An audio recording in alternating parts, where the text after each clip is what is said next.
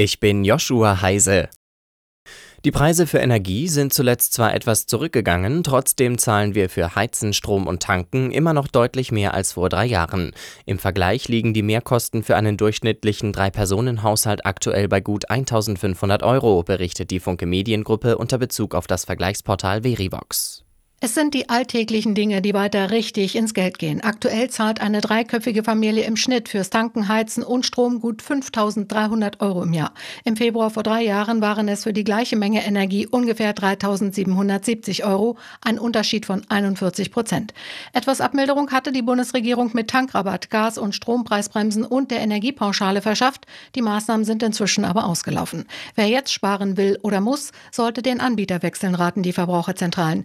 Denn viele Viele Neuverträge für Strom und Gas sind oft günstiger. Diana Kramer, Nachrichtenredaktion. Eine Mehrheit der Menschen hierzulande fürchtet eine Ausweitung des Krieges in der Ukraine auf das Gebiet der NATO. Das hat eine Umfrage für die Bild ergeben. Demnach sind 61 Prozent der Befragten dieser Meinung. 31 Prozent dagegen glauben, das werde wohl nicht passieren.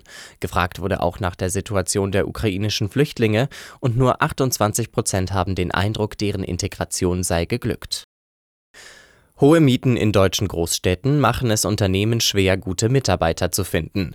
Laut einer Umfrage der Wirtschaftsprüfungsgesellschaft PwC sehen viele Beschäftigte das teure Wohnen als großes Manko.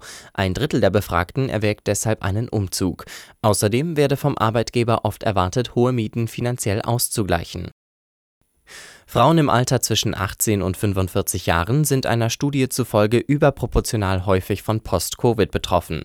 Laut der Untersuchung, die auch vom Bayerischen Gesundheitsministerium gefördert wird, sind bei Patienten zudem ganz unterschiedliche Organe betroffen. Ressortchefin Gerlach erklärte, die Versorgung von Menschen mit Long- und Post-Covid sei nach wie vor eine Herausforderung. Weltmeister Max Langenhahn hat sich erstmals den Gesamtweltcup im Rennrodeln gesichert. Der 25-Jährige belegte im Einsetzerrennen im lettischen Sigulda Rang 3 und ist vor den letzten beiden Rennen nicht mehr von der Spitze der Gesamtwertung zu verdrängen. Den Tagessieg holte sich der dreimalige Olympiasieger Felix Loch.